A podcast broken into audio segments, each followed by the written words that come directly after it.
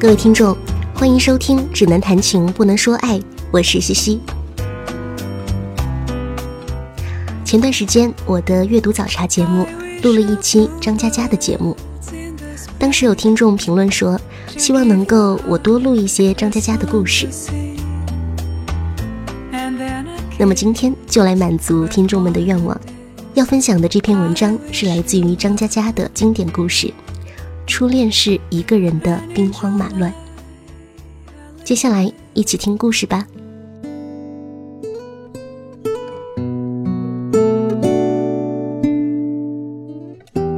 我会承诺很多，实现很少。我们会面对面越走越远，肩并肩悄然失散。你会掉眼泪，每一颗都烫伤我的肌肤。你应该留在家里把试卷做完，而不是和我一起交了空白纸张。对不起，爱过你。加班后十二点。就去一家很熟悉的酒吧喝酒，酒吧里的女人都被别人摸来摸去。我没兴趣摸田园犬，田园犬也没兴趣摸我，就呼啦啦喝了好多。田园犬说：“你知道八卦游龙掌讲究的是先发制人，后发于人吗？”我说：“治你妹，不如制服诱惑。”田园犬当场翻脸。我严肃的时候，你也严肃一点儿。我心想，八卦游龙掌很严肃吗？靠！田园犬说：“所以说，在爱情里一定要先去追求别人。”我说：“追你妹，太没面子了。”田园犬说：“一定要先追，因为你先追，顶多一开始丢点面，如果追到了。”就说明你研究了他的喜好，迎合他的喜怒，你已经慢慢渗透了他的生活。等你厌倦他的时候，他已经离不开你了。因此，在结局里，一般提出分手的都是先追求的那一个。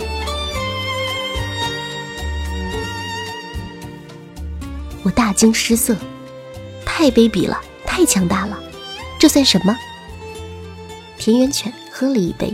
说：“如果打仗需要《孙子兵法》，那么谈恋爱需要的就是《犬子兵法》。”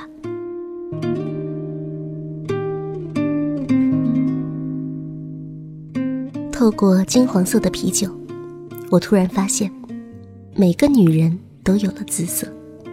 也许这就是所谓的酒色。先发制人，后发制于人。慢慢的，当他不放心自己。才把生命托付给你的时候，你已经先发制人，先发离开。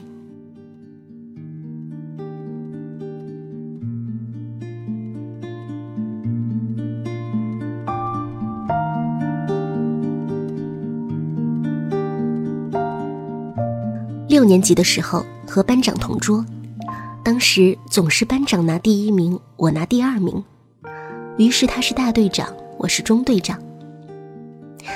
大队长和中队长的最大区别就在于，一般举行仪式时，他大声喊：“赖宁，你是我们的骄傲。”而我站在他旁边，严肃地行少先队礼。他不喊完，我就不能把手放下来。因为少先队礼，老子恨死了赖宁。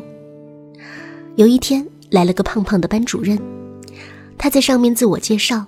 我们在下面议论纷纷。班长说：“长得真胖。”我说：“这么胖，炖汤一定很好喝。”班长说：“才吃早饭，你又饿了。”我说：“这么胖，我一定要得到他。”胖胖的班主任宣布了一条最新规则：每天都要睡午觉，谁睡午觉不老实，班长就把他的名字记在本子上。从那天开始，我每天都要被班长写在本子上。哎，老子真想改名，记我名字的时候让他多写几笔。他越是记老子名字，老子越是不睡，要是早点让老子学会生理卫生知识，就一刀砍断他脸部肌肉，再一刀割断他文胸带子。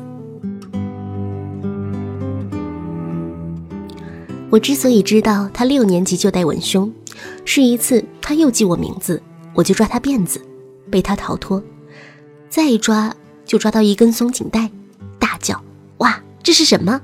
没事就把自己五花大绑干什么呀？”结果他嚎啕大哭。结果我要喊家长。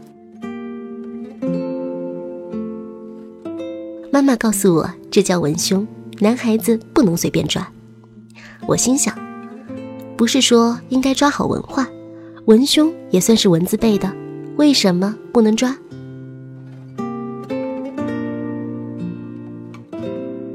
等我长大后，再一次抓到文胸，悲哀的想，小时候没有抓好文化呀。现在抓文胸都只能抓到 A 罩杯的，抓不到 D 罩杯的。迎接期末考试，终于不用午睡。班长带了一本课外读物《小王子》的绘图本，他借给全班人看，我就硬憋着不问他借。全班人看完了，他在后面出着黑板报，我偷偷过去，借给我看看好不好？班长说，不借。我说：“你借我看，我送你文胸。”班长咬住嘴唇，不理我了。我恼羞成怒，暗想：这又哪触犯你了？在期末考试前，胖胖班主任给大家算总账，所有被记名字的都要在水泥地上打手背，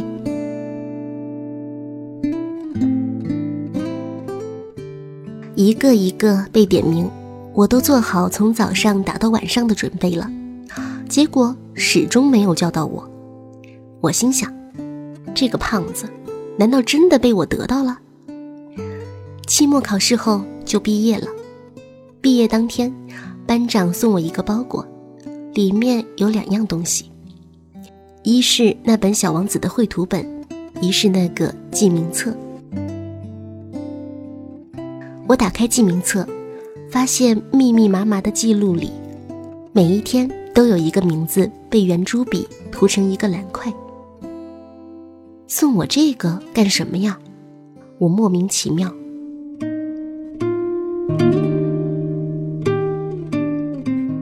直到初中，我的智商终于提升到一百之后，有天我才突然明白，那每一天的记录里，蓝块下一定是我的名字。在他交本子之前，把我的名字都涂成了蓝块。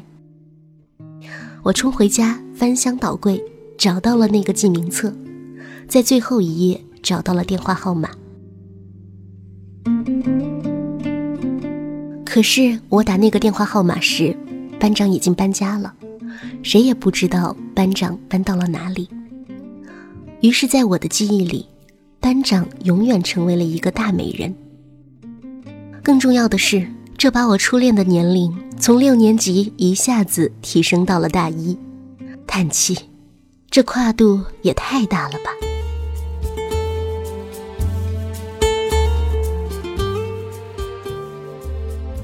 大一的时候，女孩子姜薇从外地来找我，她先给我一条绿箭口香糖。我说：“这是什么？”姜薇说：“口香糖。”我说：“顶饱吗？”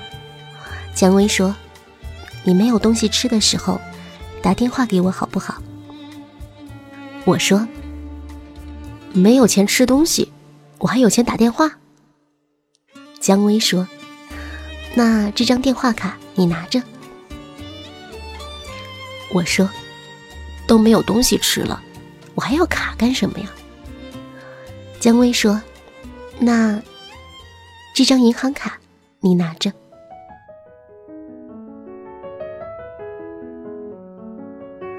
我突然泪水掉了下来。去你大爷的电话卡！去你大爷的银行卡！老子饿。后来我和姜薇打了半年电话，我发现一个重要的讯息：女孩想我的时候，都是在打电话的时候哭；妈妈想我的时候，都是挂了电话后哭。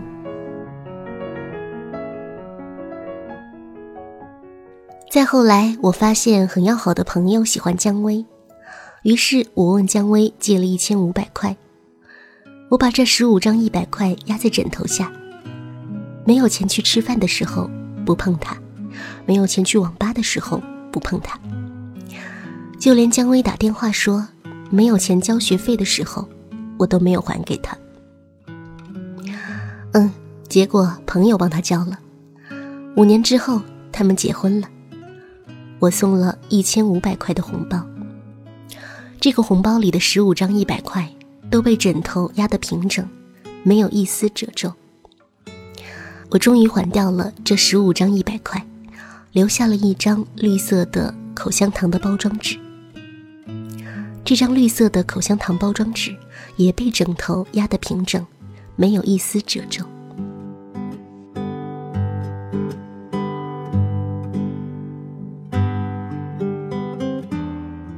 上高三的时候，我没寄宿，住在学校教师楼边上的一栋两层小土房里。楼上住的是我，楼下住的是退休老校长。永远有电，永远有水，通宵看武侠书，从来不用手电。想回就回，想走就走，那呐喊奔放的生活呀！你读高三的时候有我快活吗？现在回想，都快活的想要翻跟头呢。班主任是个孤独而暴躁的老女人，我经常因为她的孤独而被喊过去谈心，因为她的暴躁而在谈完之后被怒骂。悲愤之下，我索性破罐子破摔，早操不出，早读不去，心情一旦不好，连早课都不上。这叫什么？魄力。一天大清早，有人敲门。我开门是个女生，还拎了个塑料袋子。我心想，妓女的生意怎么都做到高中生这儿来了？女生说：“你没吃早饭吧？”我说：“不吃，滚。”女生说：“这么粗鲁干什么？”我说：“就是这么又粗又鲁。”女生说：“是别人托我带给你的。”我说。别人是什么人？女生说：“别人不想告诉你，不要算了。”我说：“不想告诉我，那就是不用我还了吧？”女生说：“送你的为什么要还？”我说：“哈哈哈，别人真好。”女生走了，我一边吃着麻团和豆浆，一边心想：“别人太穷了，早饭送这个。”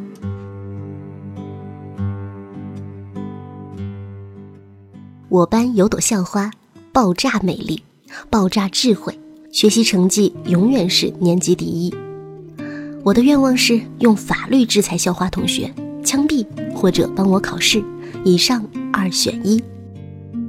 同桌的愿望是用法律制裁门卫，这样就可以偷偷的半夜溜到录像厅看片子，看到一半喊老板换片。几年后。同桌被法律制裁了，他在承德当包工头，偷税漏税拖欠工资，被判入狱三年。当年我就知道这个同桌并非等闲之辈，一天约了我去城里打游戏，他居然还带了个猪头妹。打到半夜，他问我借钥匙，说要和猪头妹住过去。我还要打街霸，用钥匙和他换了十几个同伴。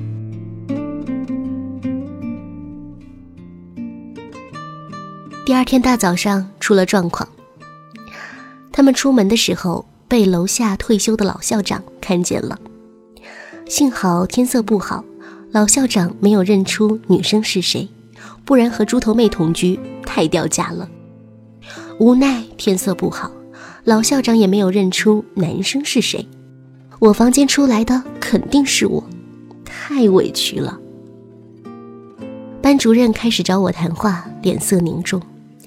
教导主任开始找我谈话，脸色凝重；副校长开始找我谈话，脸色凝重。我正绝望的等校长找我谈话，等着入狱，等着说我是个流氓啊流氓，一个还没有摸过女生小手的流氓，哭鬼。突然，校长就不找我了，老师们谁也不提这事儿了，突然就烟消云散。我好奇的三天没睡着觉。某消息灵通人士私下和我说：“想知道为什么吗？”我说：“想。”消息人士说：“十个铜板。”我说：“好。”消息人士说：“你知道校花同学吧？”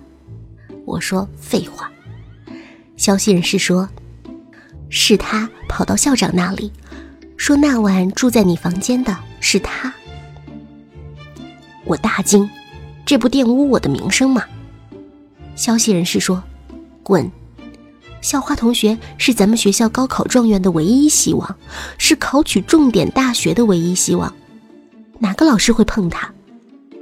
他这么一说，自然就不追究你，事情就过去了呀。”校花同学不但爆炸美丽、爆炸智慧，还爆炸伟大。在爆炸伟大面前，未成年同居就像天上的浮云一样。但我后来没想到，校花同学不比我们江湖中人，他是施恩图报的。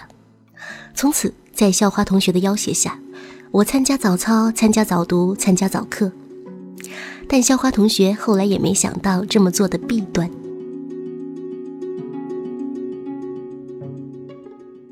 校花同学说：“我们一起报考南浦大学吧。”我大惊失色。南浦大学？你以为我是校草？名牌大学那是人上的吗？啪！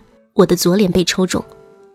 校花同学说：“我们一起报考南浦大学吧。”我说：“你给我一百块，我就填。”校花同学说：“给你一块。”我说：“一块，你怎么穷得像小白？”校花同学说：“小白是谁？”我说：“我家养的土狗，我在他脖子上挂了个一块的硬币。”啪！我的右脸被抽中。结果两个人都填了南浦大学。结果我考上了，他没考上，他服从第二志愿去了天津。天津为什么不是江苏的城市呢？搞的电话全是跨省长途，一个学期下来，抽屉里一沓电话卡。我消耗电话卡的岁月里，出现了姜薇。我很少接姜薇的电话，就算自己在宿舍，也要舍友说我不在，因为我要等校花同学的电话。校花同学打来占线的话。还要解释半天，可是校花同学突然就再也不打电话给我了，打过去他也永远不在。我等了一个星期，难道他死了？他妈的，一想到他死了，我就难过的吃不下饭。我真善良。我等了一个月，就算死了也该投胎了吧。一想到他投胎了，我就寂寞的睡不着觉。我真淳朴。我等了三个月，我想去天津。这时候，姜薇从外地来找我。他先给我一条绿箭口香糖。我说：“这是什么？”姜薇说：“口香糖。”我说：“挺饱吗？”姜薇说：“你没东西吃的时候。”打电话给我好不好？我说，没有钱吃东西，老子还有钱打电话。姜薇说：“那这张电话卡你拿着。”我说：“都没有东西吃了，我还要卡干什么？”姜薇说：“那这张银行卡你拿着。”我心想，姜薇就是比校花同学富裕呀。于是我问他借了一千五百块，我把这十五张一百块压在枕头下，没有钱去吃饭的时候不碰它，没有钱去网吧的时候不碰它，姜薇没有钱交学费的时候，我都没有还给他。终于姜薇不理我了，他喜欢我的一个朋友，他们很合适，他们一样有钱。我始终没有去天津，因为要去，也是校花同学来南京，对不对？学期末，熟悉的声音。校花同学说：“你还好吗？”我说：“你好久不打电话给我了。”校花同学说：“呵呵，没有钱买电话卡。”我说：“太穷了吧你！我有钱，我分你一点。”校花同学说：“不要分钱了，我们分手吧。”我说：“还是分钱好了。”校花同学说：“我说真的，我们分手吧。”我说。我要分钱，记得照顾好自己。我说，分钱，分钱。校花同学说，有空多打电话给妈妈，她一定很想你。我依然说，分钱，分钱。校花同学说，你想我吗？我说：“分钱分钱。”校花同学说：“不要哭了。记得有一天，我托人给你送早饭吗？我现在还不知道你吃了没有呢。”我说：“我吃了。”小花同学说：“记得吃早饭。对了，如果再让你报考一次，你会选择什么大学？”我心想，我什么地方都不选，我找个村姑，在那二层小土楼，洞房种田浇粪，这辈子都不用买电话卡。分手以后，你再也不要打电话给我了。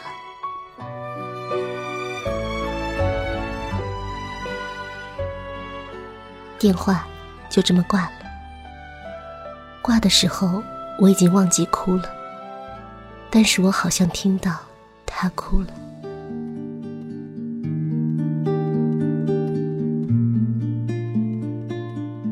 五年之后，我听到姜薇和我朋友结婚的消息，我送了一千五百块的红包，这个红包里的十五张一百块都被枕头压得平整，没有一丝褶皱。我终于还掉了这十五张一百块，留下了一张绿色的口香糖包装纸。这张绿色的口香糖包装纸也被枕头压得平整，没有一丝褶皱。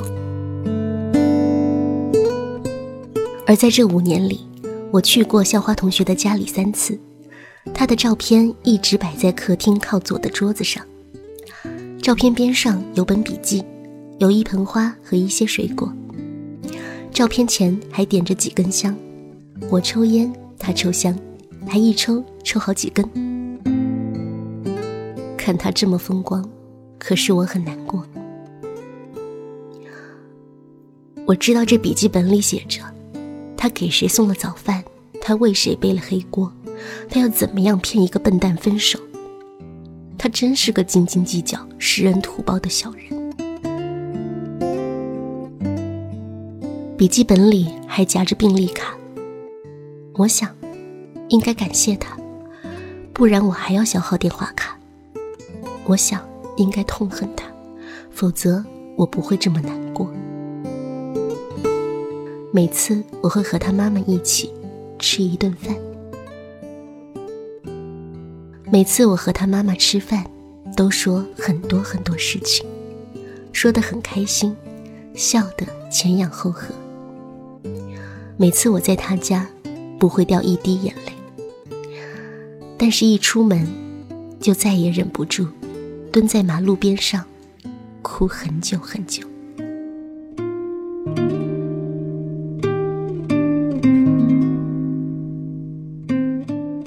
如果我是这样，我想，那他妈妈一定等我出门，才会哭出声来吧。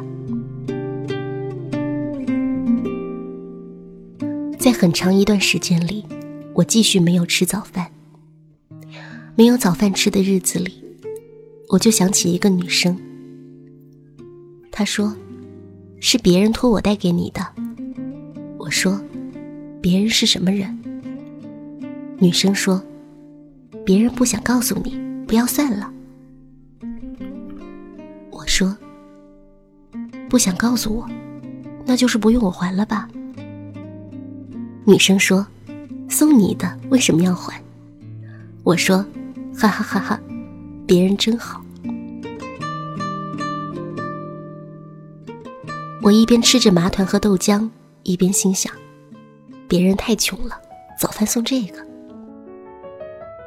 送早饭的时候，校花同学和别人一样穷；考大学的时候，校花同学和小白一样穷；打电话的时候，校花同学和我一样穷。听到收音机里放歌，叫《一生所爱》。我没有抽一口，烟灰却全掉在裤子上。我没有哭一声，眼泪却全落在了衣服上。电视机里有人在说：“奇怪，那人好像一条狗耶。”狗什么狗？你见过狗吃麻团喝豆浆的吗？抽屉里一沓电话卡，眼泪全打在卡上。我心想：狗什么狗？你见过狗用掉这么多电话卡的吗？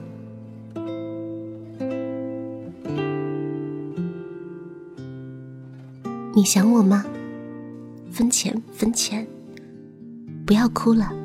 记得有一天我托人给你送早饭吗？我现在还不知道你吃了没呢。我吃了。记得吃早饭。对了，如果再让你报考一次，你会选什么大学？我心想，我什么地方也不选，我找个村姑，在那二层小土楼，洞房种田浇粪，这辈子都不用买电话卡。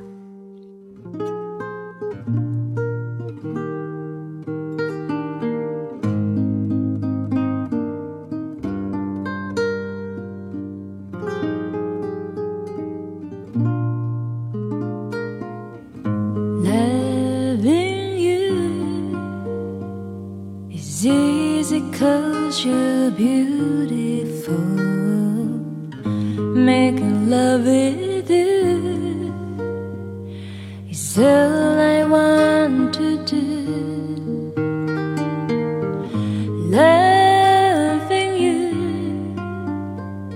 is more than just a dream come true. And everything that I do is out of love.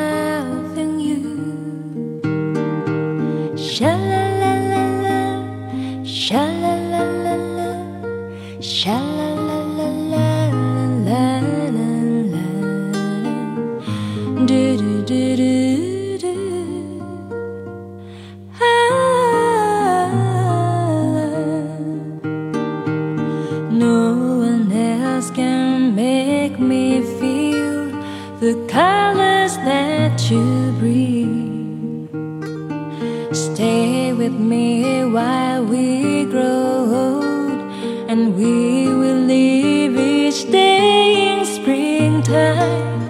Cause loving you